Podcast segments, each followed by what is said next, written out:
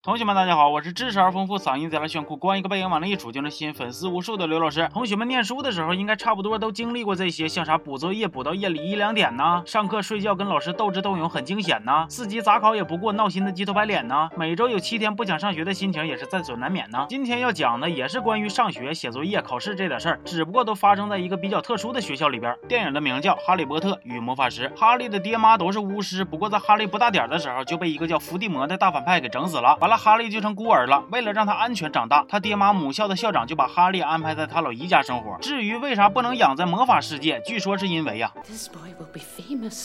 There won't be a child in our world who doesn't know his name。哎呀，就这点事儿啊，那你们给他改个名叫哈喽波特不就完了吗？您不觉得您有点叛逆吗？哈利从小跟别人就不一样，比如说能跟蛇说话啥的。我上一次见着语言天赋这么高的还是葫芦娃呢。因为哈利的老姨和老姨夫对他不好，所以在他十一岁，他爹妈母校派一个叫海格的人来招呼他上学的时候，哈利乐颠乐颠的就跟着走了。准备上学的道上，哈利从海格嘴里边知道，他爹妈的母校其实是一个非常有名的魔法学校。去的这一道上，他们魔法圈只要一听哈利的名，就指定是那种震惊的表情。原来是因为当年他们一家三口本来是应该被伏地魔团灭的，结果不知道因为啥，哈利除了脑瓜子上留到疤，其他啥事儿没有，而且还把伏地魔给重伤，保护世界和平了。所以哈利搁普通人里边虽然只是个人名，但是在魔法世界里边却是一个名人。搁这儿我发现了一个秘密啊，你瞅啊，哈利波特二郎神包拯，是不是说厉害的人脑门子上都得长点啥呀？海格带哈利来到一家叫古灵阁的银行，告诉他他爹妈其实搁魔法世界给他留下老些钱了。然后海海格还从七幺三号金库帮校长取出了一个小东西。哈利用爹妈留给他的钱准备了点上学必需品，比如魔法棒啊、猫头鹰啊啥的。还在别人的帮助之下找到了九又四分之三车站，成功搭上了去魔法学校的火车。后来，哈利在去学校的道上认识了两个好朋友，分别是红头发的学渣罗恩和长头发的学霸赫敏。他们来魔法学院的第一件事就是分学院，流程也十分简单，把那个感觉像褶子成精了的分院帽戴脑瓜子上。分院帽根据你的才能和品质，就能知道你适合哪个学院了。本来哈利是适合斯莱特林和格兰芬多两个学院的。但是哈利就想去格兰芬多，所以分院帽就把他跟赫敏和罗恩都分到一个学院了。他们平时上课就是学学咒语啊、魔法呀啥的。哈利还被老师相中，破格提拔进入魁地奇院队。具体啥是魁地奇呢？简单解释一下，就是一种飞着玩的球类运动。万圣节那天，学校进了巨怪，赫敏搁女厕所里边差点被巨怪收拾，得亏哈利和罗恩及时赶到，控制住了巨怪。不过你们确定这巨怪不是史瑞克膨胀之后变的吗？紧接着学校里边举行魁地奇比赛，队员们骑个扫帚搁天天上呜呜飞呀。比赛的过程中，哈。利骑的扫帚搁天上就开始不受控制，后来还是赫敏帮忙把事儿给平了。哈利也成功带领队伍获胜。比赛结束以后，他们仨就找海哥说哈利调着失控，就是被那个梳马大姐同款发型的斯内普下咒了，还说斯内普接下来可能要偷个大件儿。不过海哥不让他们再掺和这事儿了。但是咱都知道啊，熊孩子要是听话，那还能叫熊孩子吗？再说了，真不掺和了，那接下来剧情咋演呢？圣诞节这天，哈利收到了一张卡片，他惊喜的发现竟然是公众号刘老师二五零的二维码，扫码关注还能获得一件隐身斗篷。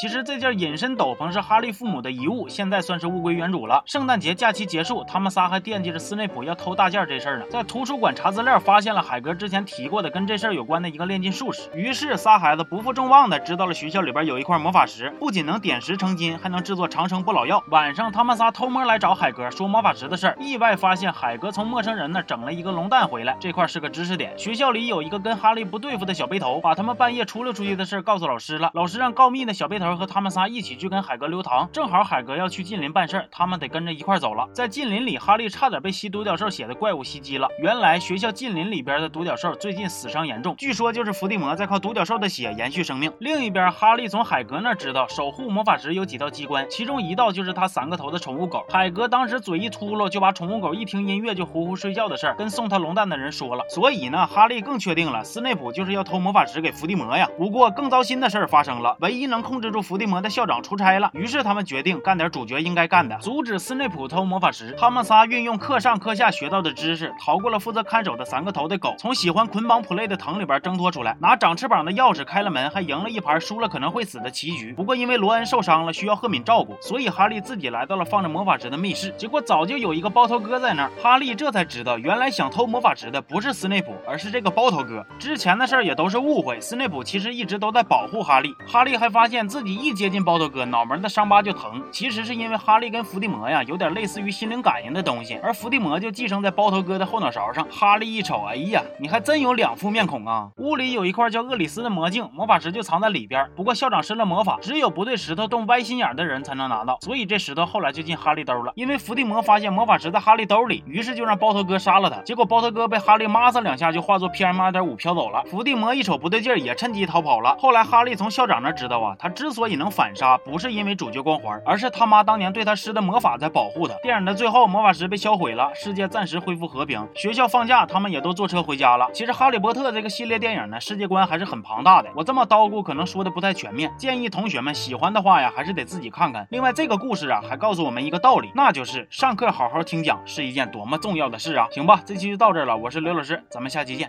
啊。